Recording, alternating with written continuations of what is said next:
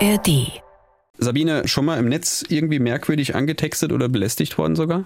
Ja, also das kommt vor, gerade auf meinem Instagram-Konto zum Beispiel, da kriege ich schon zwischendurch mal Nachrichten von, ich nenne es jetzt mal sehr seltsamen männlichen Profilen, die dann sowas schreiben wie Hey dir oder Hi Süße oder sowas. Das ist jetzt zwar nicht so eine krasse Belästigung, es sind keine Dickpics, sowas habe ich zum Beispiel noch nie gekriegt, aber ich finde es schon extrem unangenehm und extrem nervig, wenn dich da jemand anschreibt, von dem du keine Ahnung hast, wer ist das? Was ist denn das für ein Profil? Dann geht man drauf, dann erkennt man gar nichts. Also es ist schon unangenehm und nervig. Mhm. Also ich als Flo in der Form eigentlich noch nicht, aber jetzt mal abgesehen von irgendwelchen Beleidigungen von unterlegenen Mitspielern in Online-Spielen, aber ich habe mal für eine Recherche vor ein paar Jahren ein Spielerprofil angelegt, das nicht ich war, sondern eine junge Frau, so jugendliches Alter, weil ich immer wieder gelesen habe und auch das erzählt bekommen habe, was du jetzt gerade gesagt hast, dass das halt dann eine ganz andere Erfahrung und eine ganz andere Welt ist, speziell für junge Frauen und Mädchen dann auch. Und ja, das war eine ganz andere Erfahrung, vor allen Dingen sehr negativ positiver Art. Ach krass, also wirklich auch so in der Gaming-Welt. Ich dachte, das gibt es eher oder fast ausschließlich in den sozialen Netzwerken. Nee, auch tatsächlich im Gaming-Bereich und das Ganze vermischt sich ja auch immer mehr auf diesen Plattformen. Ich wurde dann auch sehr schnell mit Nachrichten bombardiert, die so von einfachen Versuchen mit mir ins Gespräch zu kommen, so das, was du gerade erzählt hast, reichten, mhm. bis hin zu echt extremer Form von sexueller Belästigung, gemischt dann mit übelsten Beleidigungen und auch teilweise dann so Aufforderungen wie mach doch mal ein Foto von dir und schick mir das. Ja, Cybergrooming par excellence, ne? Ja, genau, so die gezielte Anbahnung übers Netz, meist sexueller Kontakte dann an Kinder und Jugendliche ran und meistens dann auch von Leuten, die mutmaßlich viel älter sind, aber so tun, als wären sie dann halt selbst Jugendliche. Ja, und ich habe mir mal ein paar Statistiken gesucht und zum Beispiel laut Medienanstalt NRW haben gut ein Viertel aller Kinder und Jugendlichen im Netz sowas schon mal erlebt, in ganz unterschiedlichen Arten und Weisen, aber es ist schon heftig. Ja, der Alltag verlagert sich halt für diese nachfolgenden Generationen, auch für meine, ich bin 36 und trotzdem irgendwie mit dem Internet aufgewachsen, halt immer stärker in den digitalen Raum und weil sich alles verlagert, verlagert sich dahin halt auch Kriminalität und eben auch so hässliche Sachen wie das. Und die Frage ist, kommt man dem irgendwie hinterher, so wie man zum Beispiel auch in der echten Welt, ich sage es jetzt mal so in Anführungszeichen, in der nicht digitalen Welt, solche Straftatbestände verfolgt? Genau, und darüber wollen wir heute in der Ausgabe von Mediencross und Quer sprechen mit unserem Gast Thomas Gabriel Rüdiger. Er ist Leiter des Instituts für Cyberkriminologie an der Hochschule der Polizei in Brandenburg. Und wie er mir selbst gesagt hat, innerhalb der Justizbehörden der Polizei durchaus ein Exot. Warum? Da kommen wir gleich noch zu. Erstmal, hallo Herr Rüdiger, vielen Dank, dass Sie da sind. Ja, moin, freut mich total. Herr Rüdiger, ich habe es gerade gesagt, Exot. Als wir vor der Aufnahme miteinander telefoniert hatten, da haben Sie gesagt, eigentlich bräuchte jede Polizeidienststelle eine PlayStation 5, aber nicht im Pausenraum zum Zocken. Was meinen Sie denn damit genau? Ja, die PlayStation 5 war natürlich nur ein Beispiel. Es geht eher darum, dass aus meiner Erfahrung die Sicherheitsbehörden sich viel zu wenig mit dem Online-Gaming-Bereich auseinandersetzen und insgesamt mit Gaming.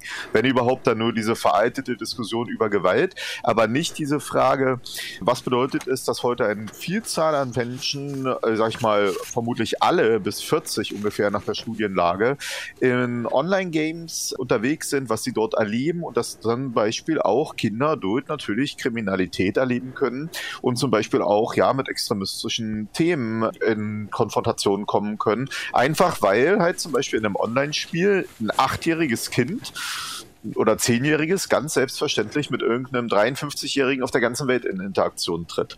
Und Online-Spiele werden aus meiner Erfahrung durch die Sicherheitsbehörden nicht gleichmäßig zu sozialen Medien wahrgenommen. Für mich ist es dasselbe. Mhm. Also für mich ist auch ein Online-Spiel ein soziales Medium. Mhm. Aber die Sicherheitsbehörden haben halt so Twitter im Blick, also X natürlich, X oder Instagram oder Telegram. Aber dass solche Online-Spiele, dass da auch was passieren kann und dass wir deswegen auch dort zum Beispiel Prävention machen müssen, um gerade junge Spieler auch irgendwie darauf vorzubereiten, das äh, erscheint halt aus meiner Sicht wenig. Und das ist so ein bisschen überspitzt gesagt mit dieser Aussage. Eigentlich bräuchte bräuchten alle eine PlayStation 5, eine Xbox, ein Gaming-PC, um überhaupt in diesen Raum den wahrzunehmen. Und die skandinavischen Polizeien, die zum Beispiel machen das. Also das heißt, in Deutschland wird da noch nicht genügend ja, Augenmerk drauf gelegt, dass es eben, wenn ich Sie richtig verstehe, auch Lücken gibt in diesen Online-Spielewelten, die ausgenutzt werden, um eben Kinder und Jugendliche zu manipulieren bzw. zu belästigen. Man muss sich ja eigentlich eins fragen, mit was starten junge Menschen heutzutage in den digitalen Raum? Die starten nicht mit Telegram, selbst mit TikTok vermutlich nicht oder Instagram, sondern vermutlich sind die ersten Plattformen, wo sie in Interaktion und Kommunikation mit anderen Menschen treten können, sind die Spiele. Ja, das kann, früher war es FIFA, jetzt heißt es ja, glaube ich, FC oder irgendwie so. Hm. EA hat das ja umbenannt. Ja. Äh, aber egal, aber da starten die vermutlich damit, haben vielleicht per Headset die erste Mal Kommunikation, sind in anderen anderen Spielen, viele Online-Spiele sind ja für Kinder freigegeben, obwohl dort jeder miteinander in Interaktion treten kann. Und dass es irgendwie ein Problem sein kann, dass wenn ein unbekannter, von mir aus 50-jähriger Mann mit einem ihm unbekannten 10-jährigen Mädchen zusammen in einem Online-Spiel oder auch einen Jungen in einem Online-Spiel spielt, wo es kaum Schutzmaßnahmen dafür gibt, das glaube ich, ist ja naheliegend. Auf jedem Spielplatz würden wir uns umschauen, wenn dieselbe Situation mhm. eintreten würde, dass ein 50-Jähriger an ein 10-jähriges Kind rantritt und mit dem zusammenspielt. Und ich will dazu sagen, es muss nicht unbedingt sein, dass das gezielt nur ausgenutzt wird, sondern die Leute verbringen dort ihre Zeit und dann tritt man in Kontakt. Und vielleicht mal noch als ein Gedanke. Ich zocke selber auch alles. Seit 20, 30 Jahren, wirklich auch heute noch. Ich spiele wirklich viel. Und in vielen Online-Spielen gehst du ja in Gruppen rein. Mhm. Äh, die heißen unterschiedlich, aber du hast Gruppen. Diese Gruppen haben Gruppenhierarchien. Diese Gruppen haben meistens, gerade im Mobile Gaming Bereich, haben meistens Chat-Funktionen. Und jetzt ist das so, dass dann in diesen Chat-Funktionen zum Beispiel auch politische Themen teilweise diskutiert werden. Je nachdem, mhm. äh, welche Gruppe man ist. Da sind also auch teilweise Erwachsene drin, die gar nicht wissen, mit wem sie jetzt in Interaktion mhm. treten. Und mhm. die lassen dann ihre Meinung dort los. So, jetzt frage ich mich, was bedeutet es für ein neun- oder zehnjähriges Kind, was in dieser Gruppe ist, vielleicht halbwegs gut schon lesen kann und auf einmal dort mit politischen Aussagen ohne eine Reflexion zum Beispiel an den Schulen, weil das da noch gar nicht stattfindet, konfrontiert wird.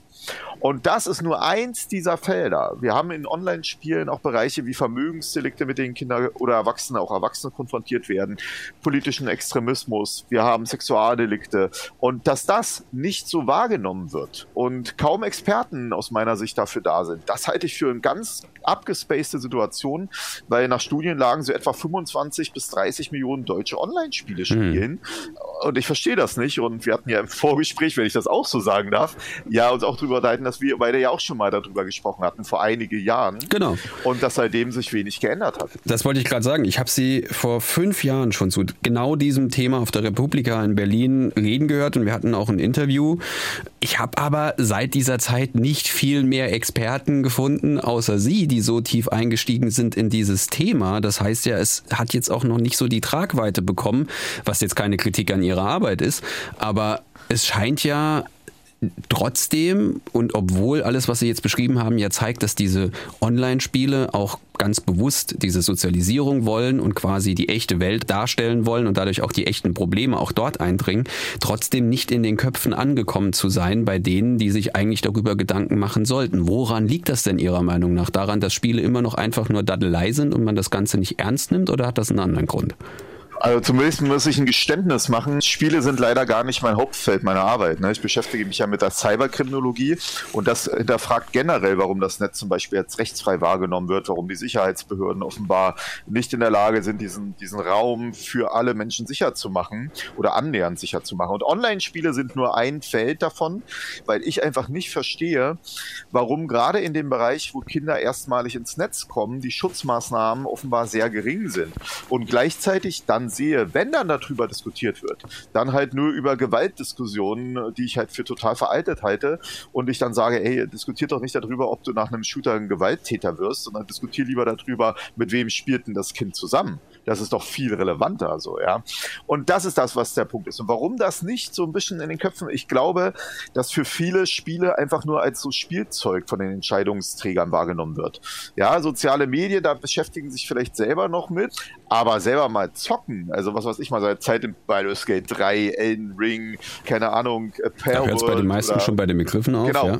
genau, genau. bei mir? Oder halt auch mal genau, bei Battlefield mal im Squad einfach auch mal zu zocken und so. Das glaube ich ist nicht der Fall. Und weil man das nicht macht, denke ich, ist dieses Verständnis nicht da. Man nennt das übrigens auch manchmal Präventivwirkung des Nichtwissens. Wenn du dich nicht mit auseinandersetzt, dann siehst du gar nicht so ein Problem. Du siehst aber ein mhm. Problem mhm. am Ende, zum Beispiel in den Statistiken, wie es die Kollegin gerade gesagt hatte mit der LFM NRW zu Cybergrooming. Dazu muss man noch wissen, die Studie sagt zum Beispiel, dass gegenwärtig etwa 20 Prozent der 8- bis 9-Jährigen mit Sexualdelikten konfrontiert werden im Netz. Boah. Durch Erwachsene. Man muss aber zu wissen, in vielen Spielen sind für Kinder auch freigegeben. 0, 6, 12. Das bedeutet, dass jeder in der Altersstufe darüber theoretisch mit allen anderen darunter in Interaktion treten kann. Normalerweise müsste man ja sagen, ich gebe ein Höchstalter, wer hier auf meinen Platz rein darf, und wer halt gerade nicht mit einem Zehnjährigen in Kontakt treten darf. Und sowas gibt es gar nicht. Man sagt, ab sechs bedeutet der 70-Jährige mit dem Zehnjährigen. Und dass das schwierig ist, noch nie verstanden. Aber wer ist da Ihrer Meinung nach in der Verantwortung? Sind das die Forenbetreiber? Sind das die Spieleentwickler? Muss die Politik da was tun? Sind die Eltern da mehr gefordert? Die Industrie? Der Justizapparat? Wer sollte da wirklich in die Verantwortung gehen? Also, es ist generell ein Problem, dass der digitale Raum eigentlich von Erwachsenen für Erwachsene geschaffen wurde. Und die Schutzinteressen von Kindern spielen da eigentlich keine Rolle. Das sieht man daran, dass man mit einem Mausklick härteste Pornografie im Netz aufrufen kann, wenn es heißt, bist du 18 Jahre. So, das ist ja schon mal ein generelles Problem. Wenn Sie mich fragen, wie kann man diesen Raum ähnlich sicher machen, beispielsweise wie den Straßenverkehr nutze ich dieses Beispiel dieses Straßenverkehrs. Warum? Im Straßenverkehr ist es nicht ein Akteur, der dafür sorgt, dass wir halbwegs sicher uns bewegen können, sondern es sind mehrere. Es sind die Eltern, die den Kindern beibringen, wie dieser Raum funktioniert, auf welche Regeln sie sich zu halten sollten und auch ihre eigenen Erfahrungen mitgeben. Dann kommt die Schule dazu, nimmt die Kinder an die Hand, erklärt auch nochmal die Regeln. Es gibt Fahrradführerscheine. Dann gibt es rote Ampeln. Aber was bringt es? Also sie gehen alle mal bei Rot über die Ampel und fahren wahrscheinlich selber auch mal zu schnell Auto. Was bringt es, wenn man eine Regel hat, die nicht durchgesetzt wird? Man braucht also, wenn es eine grüne Ampel für Kinder gibt, braucht es auch eine rote Ampel für Leute, die nicht rüberfahren. Und es ist nicht das Vorhandensein der Regel, es ist die Durchsetzung, zum Beispiel durch Polizeistreifen, weil die Leute, wenn sie ein Polizeiauto sehen, meistens langsamer fahren. Und dann brauchen wir noch Leute, die sowas entwickeln. Wie ist das im Netz?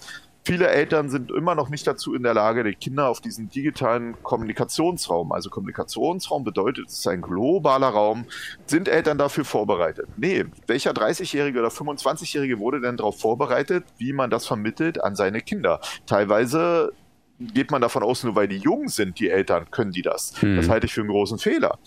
Was ist mit den Schulen? Wir haben noch immer nicht verpflichtend an den Schulen Medienkompetenz oder digitale Bildung ab der ersten Klasse, also an allen Schulen. Und was ist jetzt mit den Sicherheitsbehörden? Wann haben Sie schon mal eine Polizeistreife im Netz gesehen oder gar in einem Online-Spiel? Sowas gibt es in ja. dieser Form nicht. Genau, mhm. man lacht auch drüber, ja. weil man sich das gar nicht vorstellen, vorstellen kann. Genau, genau weil es diesen Mechanismus nicht gibt. Und die nächste Frage ist, was ist mit der Politik? Hat sie das im Blick? Da kann ich nur mal auf das Netzwerkdurchsetzungsgesetz verweisen. Das Netzwerkdurchsetzungsgesetz sollte mal vor einiger Zeit die die Menschen vor allem vor der Konfrontation mit Hasskriminalität im Netz beschützen. Und das sollte natürlich aus meiner Sicht vor allem junge Menschen betreffen. Und in den Erstfassungen waren theoretisch noch der gesamte Online-Gaming-Bereich mit aufgenommen.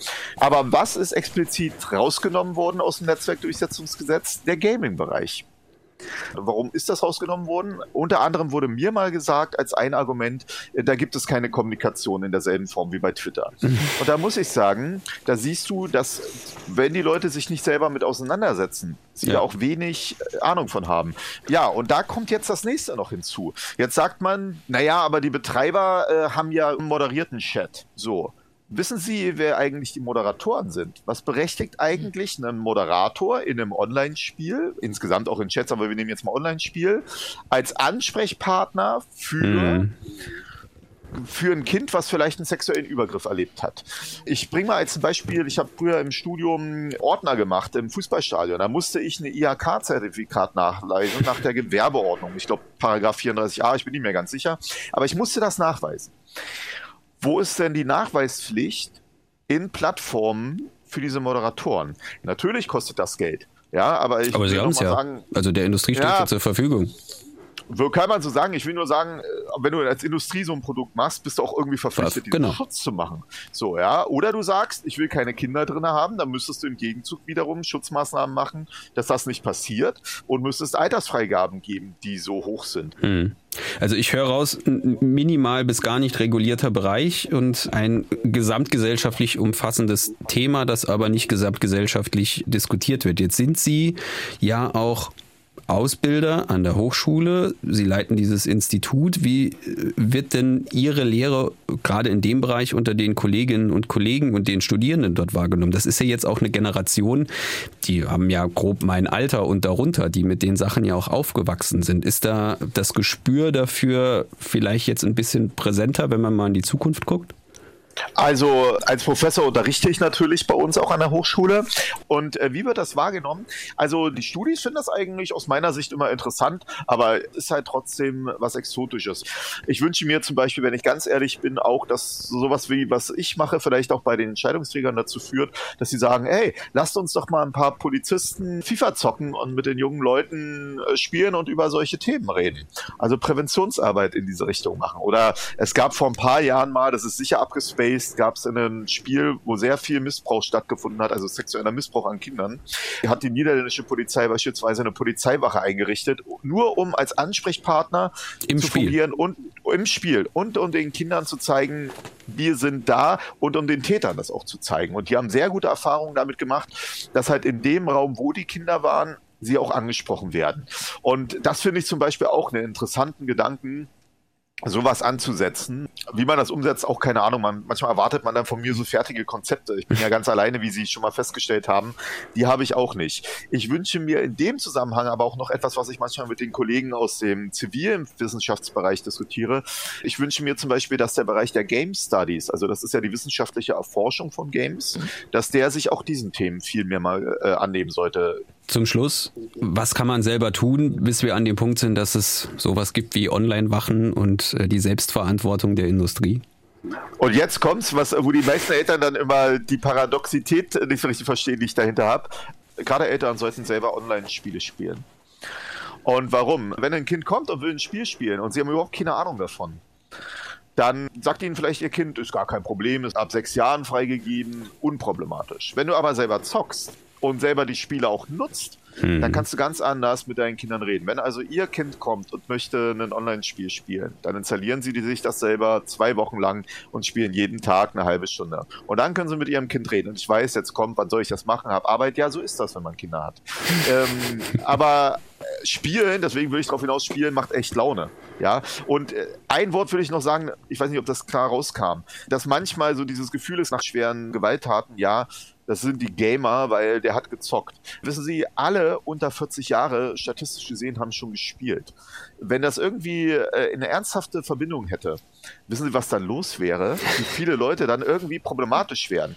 Deswegen, das ist mir wichtig zu sagen, ne, Gaming ist total geil und ich würde nie irgendwas in die Richtung verbieten wollen. Aber die Verantwortung muss genommen werden. Und dafür müssen die Eltern sich auseinandersetzen und die Politik sollte sich nicht blenden lassen äh, davon, dass man sagt, ey, guck mal hier, Industriestandort, sondern sagen, ihr nehmt Geld ein, ihr habt Verantwortung, macht vernünftige Schutzmaßnahmen und der Jugendmedienschutz müsste sich dran anpassen. Alles klar. Vielen Dank, Herr Rüdiger. Das war wirklich sehr interessant. Flo, ich fand ja wirklich die Idee Online-Streifen, Online-Wache, das hört sich im ersten Moment irgendwie ein bisschen absurd an, aber wenn man drüber nachdenkt, natürlich gibt es in der echten Welt, warum nicht auch in der digitalen? Ja, also das nehme ich so mir für mich mit. Durchaus ein und ich finde noch den Punkt, die Verantwortung des Community Managements an eine begeisterte Community abzuschieben, die ist natürlich für die Unternehmen ja erstmal sehr attraktiv, weil man zahlt niemanden dafür, die machen es ja dann quasi ehrenamtlich und gern, aber es sind natürlich nicht die Menschen, die sich damit eigentlich auseinandersetzen sollten und am Ende auch nicht die richtigen Ansprechpartner. Es ist halt ein gesamtgesellschaftliches Thema, das, wie jetzt glaube ich sehr deutlich wurde, immer noch nicht so beleuchtet wird, wie das sein müsste. Aber mal gucken, vielleicht tut sich ja was. Medien, Cross und Quer, der Podcast.